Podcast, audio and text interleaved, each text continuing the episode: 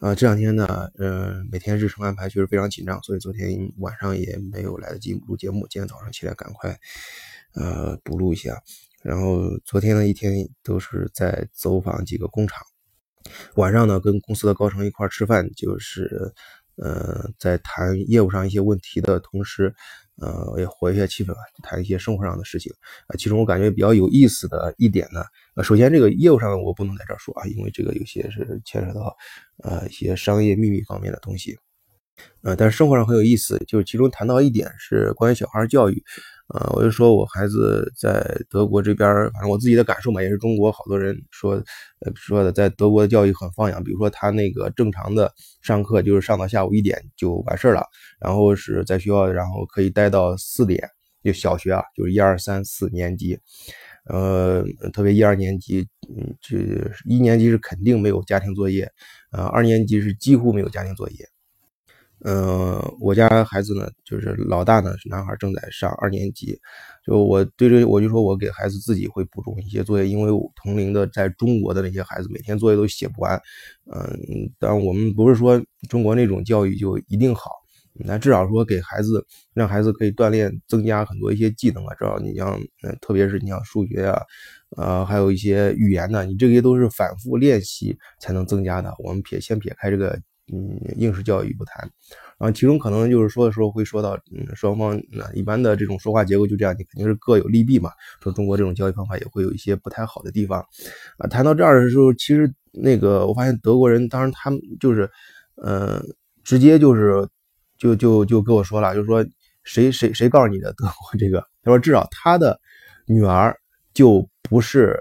呃像德国其他的学校那样，他的女儿上学的时候每天作业跟中国的孩子一模一样，每天都写不完，根本没有任何空余的时间去玩儿哎，当时我听到这儿感觉很惊讶，我说你你你你你女儿在不是在德国上的学吗？他说是是在德国上的学，呃，但是他女儿是什么呢？因为啊，我那个时候呢，脑子才反应过来，嗯，那跟我说话这个人，他是整个集团的啊 COO，就是很高层的一个人，他的收入什么相当高了，就从他的父辈开始，他们的他的家族就是就挺有钱的，所以他的女儿像他们这种阶层的人，在德国孩子上学，不会说是上平常这种学校的，他对公立的这种学校特别反感，而且。对于一般性的这种私立学校，有人跟公立差不多的结构，这种私立学校也是根本就就就就，咱不能说反面，呃，不不不不，我不愿意说消极的一块吧，因为我觉得德国的公立还包括他的一些私立学校都是有自己的想法的，啊，我们不能他说好坏，只能说不同的特点，但是或者是或者我们说具体每个人的选择，至少他像他这样的人，他们的孩子肯定是选那种，呃，很特别的。就是他们经过他们自己认可的这种叫 international school，就是国际学校，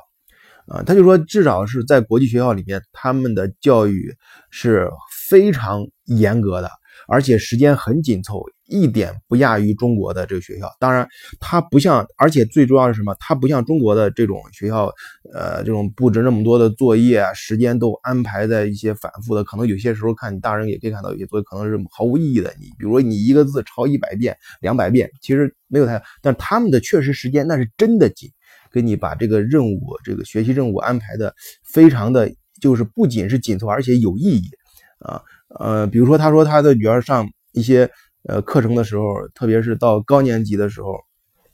那就有些课程是，嗯，虽然是在德国，但是他们可以飞到剑桥去上，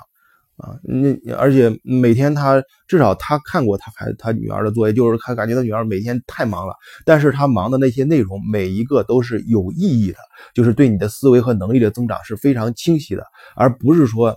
单纯的去去重复去去去刻苦训练啊，他他很注意，就是说不是说是为了让你刻苦，而是说是呃呃，也不是说为了考试成绩好。他说他们的紧张确实是在每一个你的专业方向发展、你的思维发展上是有确实帮助的，至少家长看上去都是认可的。好，今天由于时间关系，我就先。嗯，介绍这一点，我个人觉得比对我来说啊比较震撼的，嗯，跟大家分享一下。好，谢谢大家，明天再聊。